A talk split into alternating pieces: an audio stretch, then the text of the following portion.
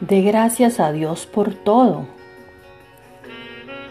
Dad gracias a Dios en todo, porque esta es la voluntad de Dios para con nosotros, para con vosotros.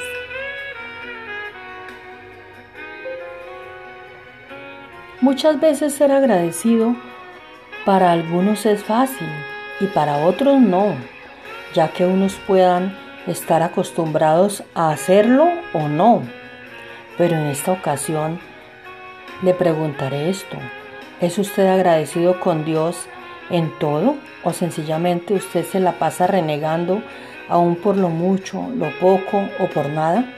¿O cualquier cosa sabiendo que Dios tiene el control de todo?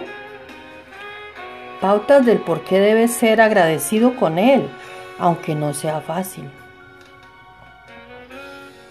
porque Dios reina por encima de todo, de usted, de mí, de cualquier cosa creada visible e invisible, y además es dueño de todo.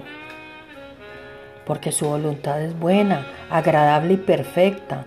Sí, porque en ella se sostiene todas las cosas, no importando si es grande, mediano o pequeño, ya que a Él no le queda grande nada, por más difícil que sea para el hombre porque Él es el es.